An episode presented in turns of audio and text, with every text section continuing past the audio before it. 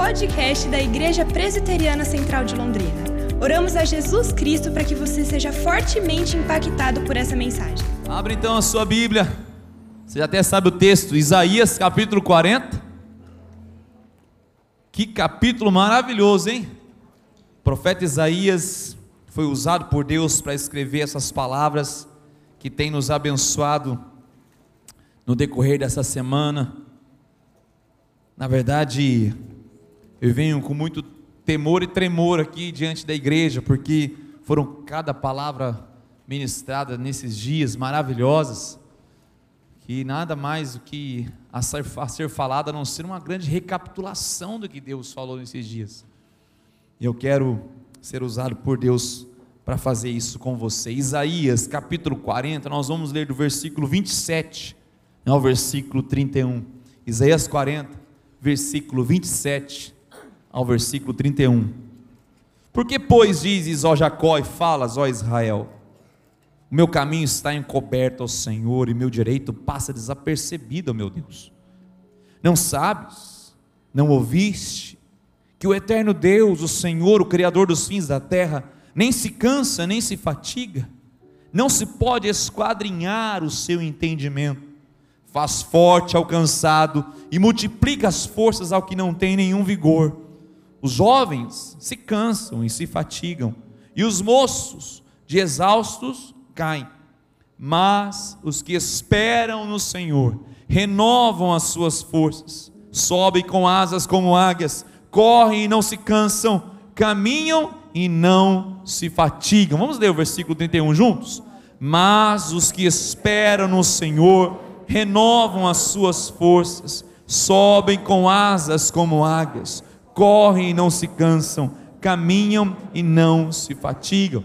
Na verdade, o contexto aqui de Isaías era um povo que estava em exílio, exílio babilônico.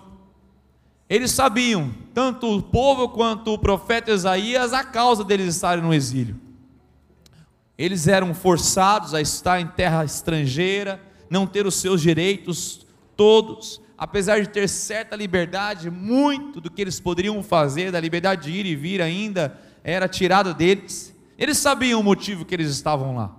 Eles sabiam que eles tinham se desviado da palavra do Senhor, porque o pecado é separação, o pecado nos separa. O pecado nos separa de Deus, nos separa das pessoas, do propósito que Ele tem para a nossa vida. Então Isaías vem nesse contexto, profetizando para um povo que estava em exílio. Mas de repente, o capítulo 40 de Isaías abre com uma palavra de conforto, uma palavra de consolo. Isso é maravilhoso, porque o Isaías 40 é uma troca, é uma mudança. É como se Deus viesse com uma palavra sobre o meu e o seu problema e falasse: chega, já chega, já deu, acabou. Findou-se. É o que ele fala no versículo 1. Ele fala: consolai, consolai o meu povo. Outras versões, confortem, confortem o meu povo.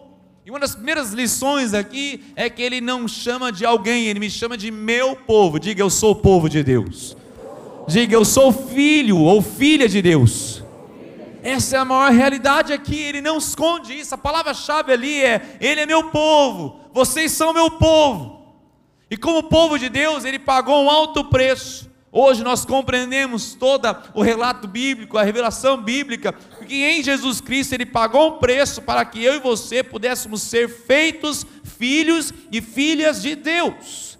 Foi Ele que fez isso, então Ele nos chama de meu povo. Pensa a seguinte: eles estavam em exílio, eles estavam em angústia, em dor, eles estavam sem esperança. Então vem Deus e fala: Ele é o meu povo, Ele é o meu povo.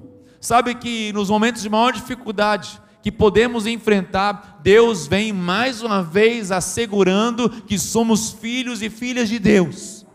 Quando você passar por dificuldade, não esqueça, Deus vai assegurar a sua filiação em Cristo Jesus. E eu e você não podemos esquecer disso.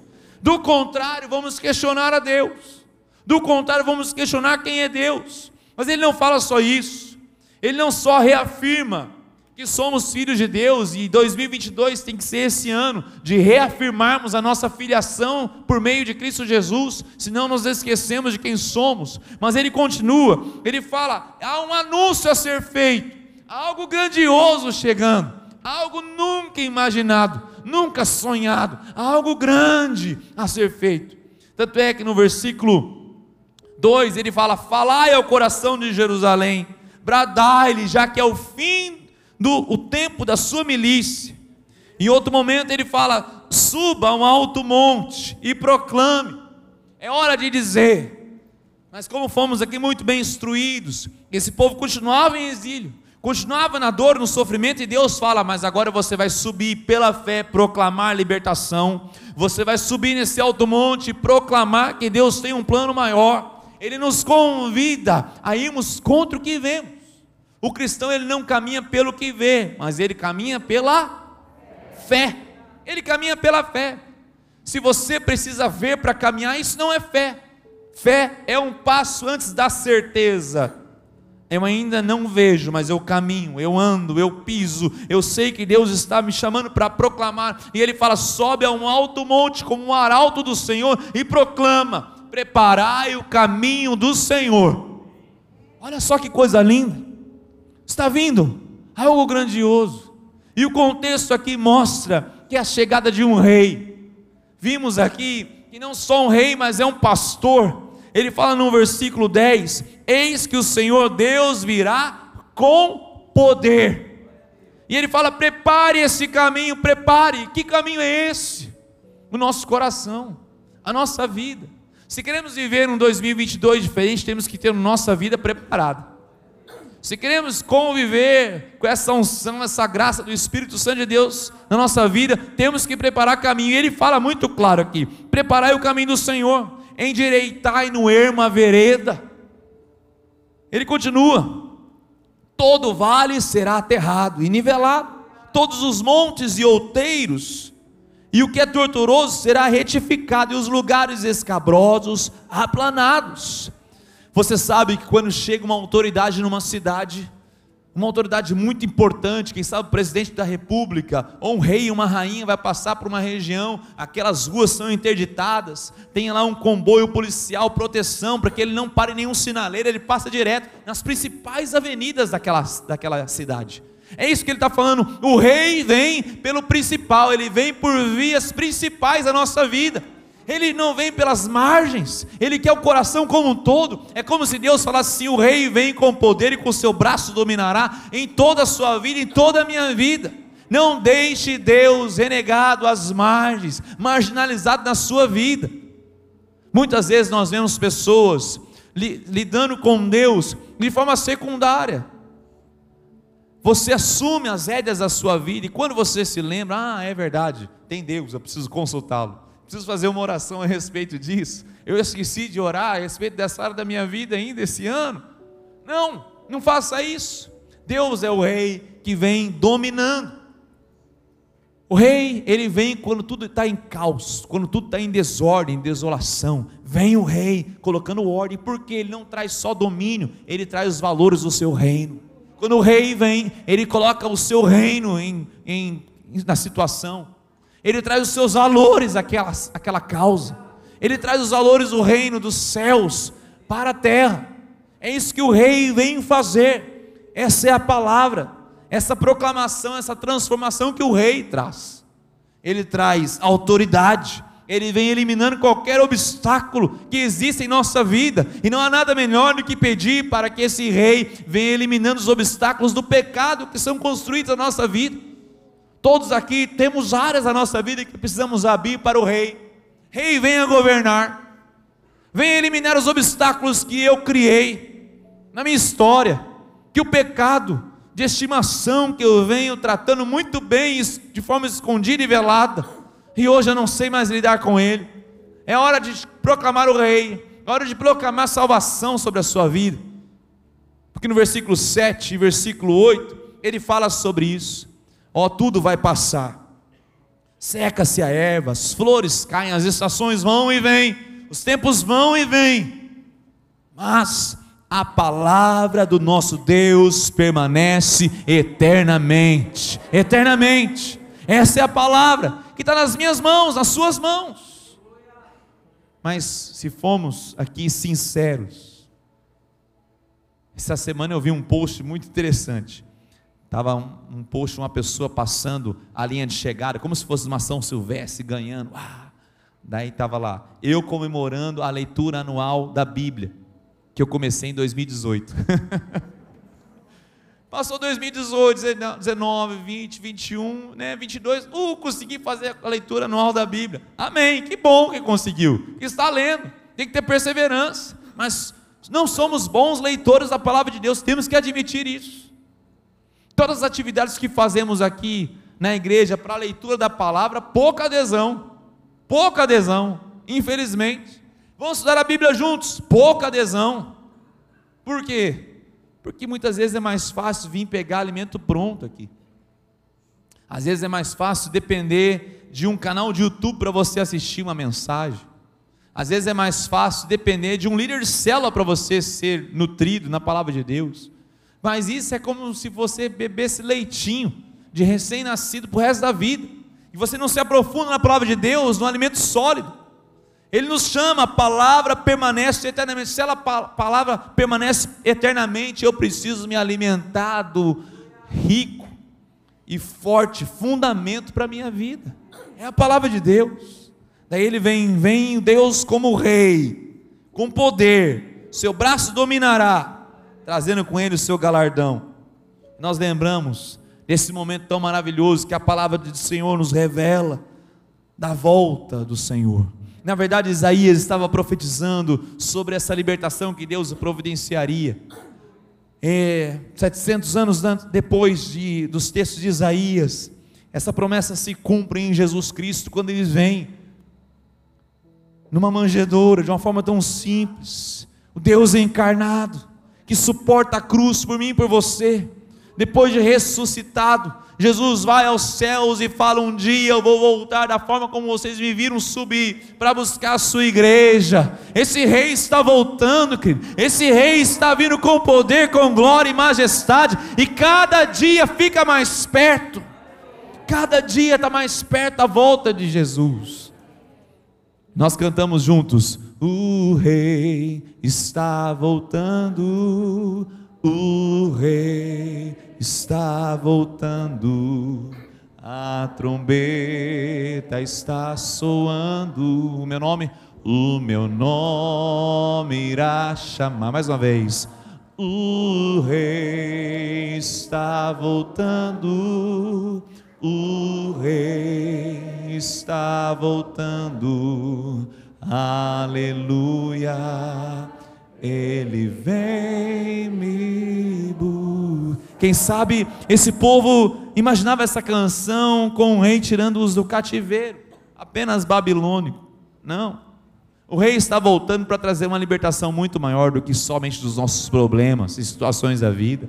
É claro que ele se identifica conosco nas nossas dificuldades diárias, mas é muito além disso, muito além disso. Quando Jesus Cristo nos trouxe a libertação do pecado e das trevas, aleluia. E agora nós ansiamos essa volta do rei. Enquanto isso não acontece, ele também se apresenta como um pastor que apacenta as suas ovelhas. Salmo 23 exemplifica muito bem isso. Davi era um pastor de ovelhas, ele lidava com ovelhas, ele passava noites a fio cuidando de ovelhas, ele protegia o seu rebanho contra os animais ferozes. Ele contou essa história que ele protegeu contra leão, contra ursos ele protegia contra os ladrões, salteadores, ele lidava com a solidão da noite. Eu imagino que Davi desenvolveu uma sensibilidade muito grande. Tanto é que os salmos, os principais salmos escritos são poesias, são canções, nas quais o autor é o rei Davi. Davi ele entendeu isso, tanto é que ele erga sua voz e diz: O Senhor é o meu pastor e nada me faltará. Que declaração poderosa, que declaração maravilhosa. Por isso que o profeta aqui também fala: como o pastor apacentará o seu rebanho, entre os seus braços recolherá os cordeirinhos. E aqui a ideia de recolher é tomar nos braços, não apenas carregar.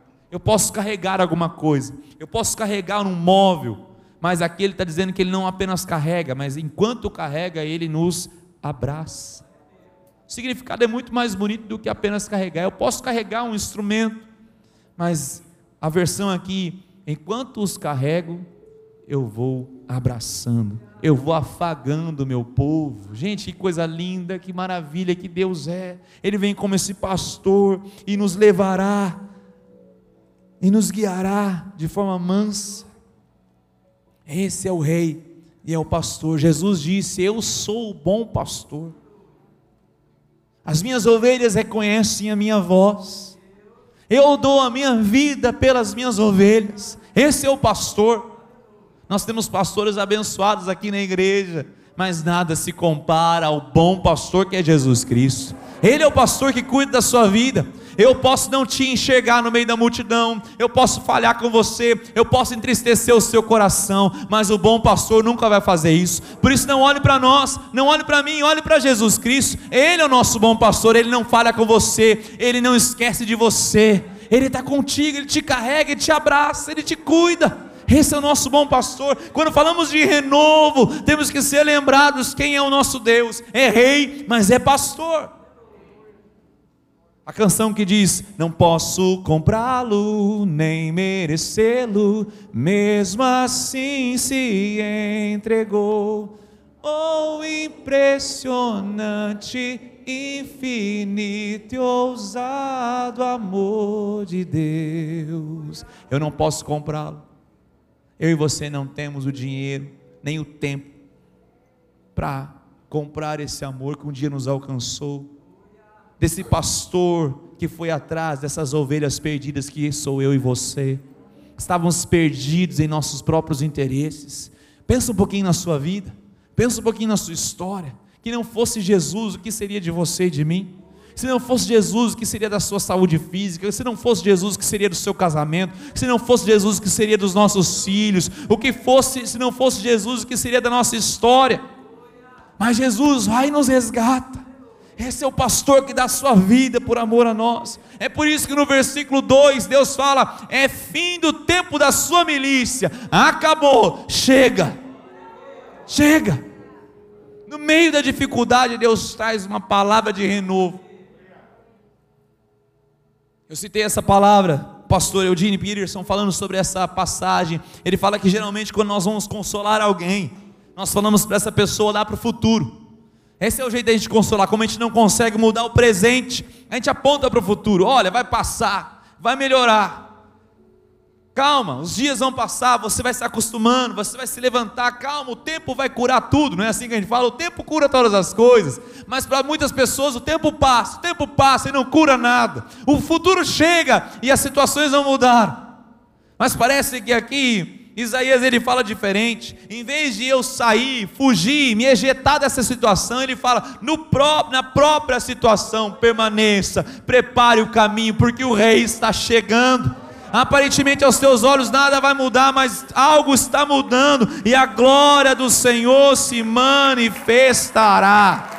Aleluia. A glória do Senhor se manifestará e toda a carne o verá, pois a boca do Senhor a disse mesmo no lugar da nossa dor, é ali mesmo, na sequidão da nossa existência, onde mais dói. Lembra Paulo e Silas? Livro de Atos, estavam presos por pregar o Evangelho, açoitados, machucados, injustiçados, no tronco, pés e mãos no tronco, e o tronco não é aquele que você vê em quadrinhos, não porque o tronco era uma forma de tortura. Além de prender os pés e as mãos, as pessoas eram todas retorcidas para passar dias retorcidos, com a coluna toda torta. Imagine só, se a gente fica aí mais de meia hora, você já está reclamando que o pastor demorou muito a pregar? Não vocês, é o pessoal de outra igreja que fui pregar. Essa igreja aqui é uma benção, gente. só gente benção. Tem gente que deu até a sentada direito na cadeira. Paulo e Silas, naquela situação, diz que à meia-noite eles faziam o quê? Murmuravam, reclamavam. Não, pediam seu advogado. Não. Queriam a Constituição para ler seus direitos. Não. Eles cantavam louvores ao Senhor. Cantavam louvores ao Senhor. No meio daquela situação difícil, eles falaram assim: é aqui Silas. Silas falou para Paulo: é aqui nessa situação, prepare o caminho do Senhor, porque quando o rei chegar, as algemas vão cair por terra e nada vai suportar o poder do rei. Porque ele é um pastor, ele cuida de nós, ele nos carrega e nos abraça enquanto ele nos carrega. Aleluia. Então ele vem falando mais uma vez, nos assegurando de quem Deus é. Eu acho linda essa passagem. A Ana Lídia, acho que escutou eu ler umas 30 vezes essa semana esse texto, de todas as versões. Eu falava em voz alta. Que coisa linda. Quem na concha da sua mão mediu as águas? Quem na concha das suas mãos mediu as águas? Eu imagino Deus pegando os oceanos com a palma das suas mãos. Quem a palmos mediu os céus? Quem a palmos mediu os céus? Com quem Deus pegou conselho? Ele faz perguntas mostrando a sua majestade. Quem, quem guiou o Espírito do Senhor? Quem é capaz de fazer isso? Nem todo o Líbano, todas as, as toras do Líbano e os animais do Líbano seriam suficientes para fazer um holocausto. Todas as ações são perante Ele como coisa que não é nada Deus está lembrando o povo de Deus que não há governo, não há senhorio maior que o dele. Não há Deus, não há Deus com D minúsculo, não há homem ou mulher tão importante nesse mundo comparado a ele. Ele fala quem que é a Babilônia, o que são assírios, quem são essas pessoas que se acham importantes? Quem são elas? Elas não são nada. A minha versão fala assim: eles são como um vácuo. O que é o vácuo? O vácuo não é nada, nada perto de Deus. Ele continua falando da sua soberania. Ah, então ele chega ali no versículo 22 e ele fala: Ele é o que está sentado sobre a redondeza da terra, cujos moradores são como gafanhotos. É Ele que estende os céus como cortina. Você nunca mais vai fechar ou abrir uma cortina como antigamente. Quando você fechar a cortina ou abrir uma cortina, você imagine que Deus faz isso nos céus é dia, é noite, é dia, é noite. Ele estende os céus como uma cortina, assim como é fácil para você e para mim abrir ou fechar uma cortina para Deus, é estender os céus. Aleluia! Ele estende os céus como uma cortina, diz o versículo 22. Ele desenrola, os desenrola como tenda para neles habitar. Que coisa linda! Então, no versículo 26, versículo 26, outra versão diz: Olhem para o céu da noite. Olhem para o céu da noite. Quem vocês acham que fez tudo isso? Quem faz marchar esse exército de estrelas todas as noites? Quem as conta? Chama cada uma pelo nome, tão magníficas, tão poderosas, e nunca esquece uma sequer. Ele nos convida a olhar para a noite. Nós temos a tendência de olhar para o chão.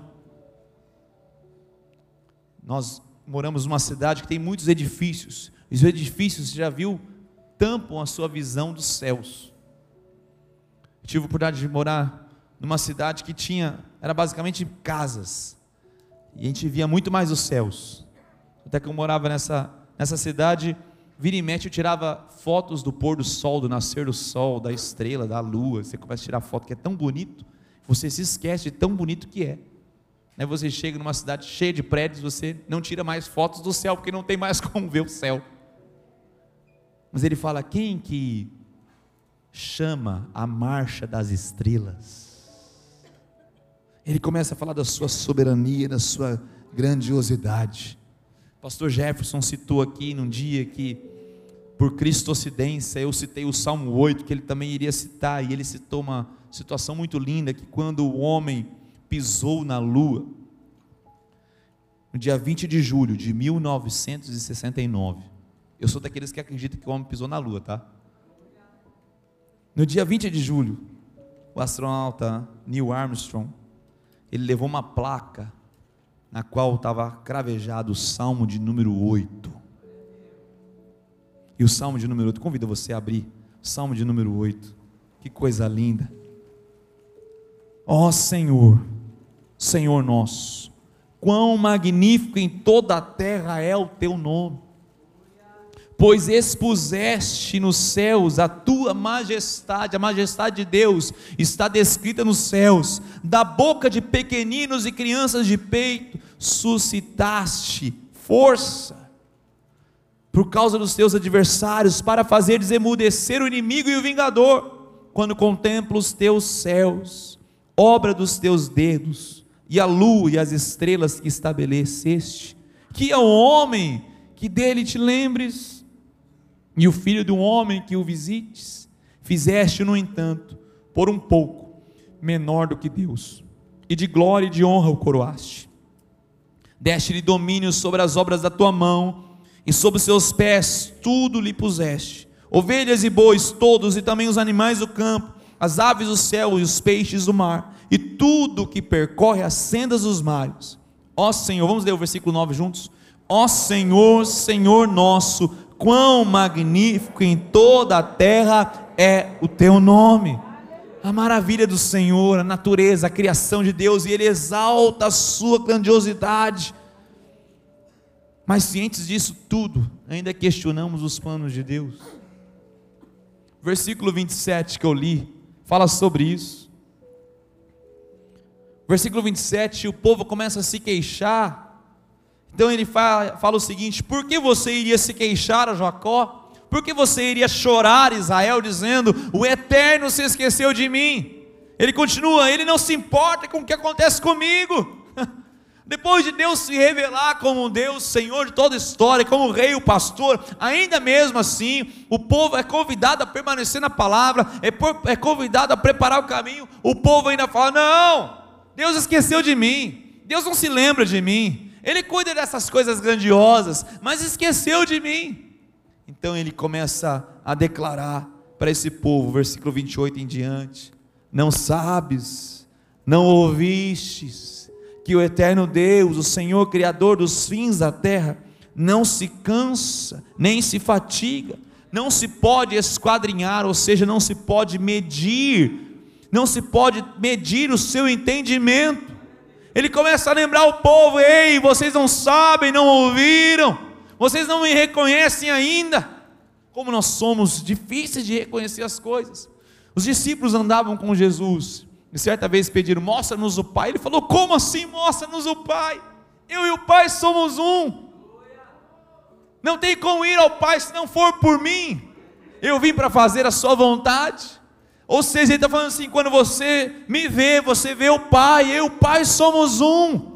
Nós temos essa dificuldade. Certa vez Jesus perguntou para os seus discípulos: Quem que o povo diz que eu sou? Ah, eles estão falando que você é um profeta, a encarnação de Elias, assim por diante. Nomes maravilhosos. Que eu e você seríamos honrados se fôssemos é, é, é, confundidos com essas pessoas. Mas para Jesus não serve. Então ele vira para os discípulos e fala: Mas quem vocês dizem que eu sou? E Pedro, usado pelo Espírito, dá um passo à frente e fala: Tu és o Cristo, o Filho do Deus vivo. E sobre essa pedra de Jesus edificarei a minha igreja.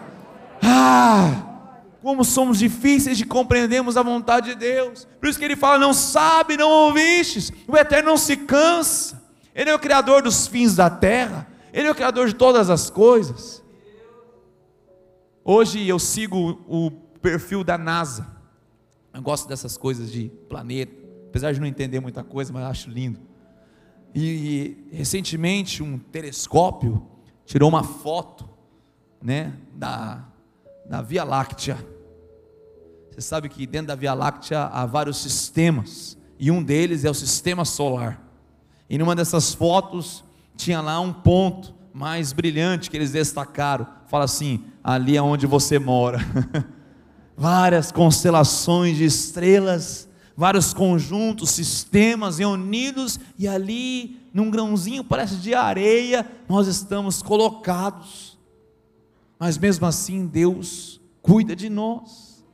Quando você olha, até o pessoal da NASA estava falando, parece que eles iam trombar um neles, todas as estrelas, porque é, são tantas, tantas reunidas, parece que elas vão trombar em determinado momento, mas elas estão distantes uma das outras, milhares de anos-luz de distância. Quão magnífico é o Senhor! Eu me esqueço desse Deus, mas Ele vem mais uma vez falando: Mas eu cuido de você. Nenhum dia da sua vida passa desapercebido ao nosso Deus. Nosso Deus é grandioso. Nenhum fio de cabelo cai sem o meu consentimento. Tudo que acontece na sua vida, eu permito ou não permito. Até mesmo as dificuldades pelas quais nós passamos, há um propósito para mim e para a sua vida. Mas quando a dúvida chegar, o que eu tenho que fazer? Me lembrar da grandeza do nosso Deus. Da grandeza do nosso Deus. Então ele termina o texto dizendo: Mas os que esperam no Senhor renovam as suas forças. Esperar não é fácil, é uma das lições mais difíceis para o ser humano. Quem tem crianças pequenas aqui sabe, quando você vai sair em viagem, você dobra a primeira esquina e ela pergunta: Já chegou? Não é assim? Daí você passa um filme para ela, toca uma música. Acabou dez minutos depois, pai, já está chegando? Ninguém quer esperar. Nós somos a geração do fast food. É dois minutos. Se passar dois minutos e dez segundos, você já está lá reclamando, com, querendo de graça. Ó, oh, passou dez segundos, eu quero meu lanche de graça. Eu não quero esperar. Eu não aguento esperar. Mas ele fala: Mas os que esperam no Senhor. A ideia de esperar aqui é essa ideia de obedecer, mas seja feita a tua vontade. A oração de Jesus.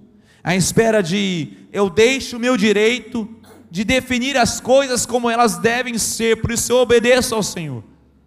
A outra característica de esperar aqui significa descansar. Quando eu espero no Senhor, eu descanso, eu aceito o propósito de Deus na minha vida. Eu estou passando por dificuldades, eu descanso. Paulo e Silas à meia-noite descansaram. Eles entenderam, é propósito do Senhor, nossos olhos não podem ver, mas eu descanso.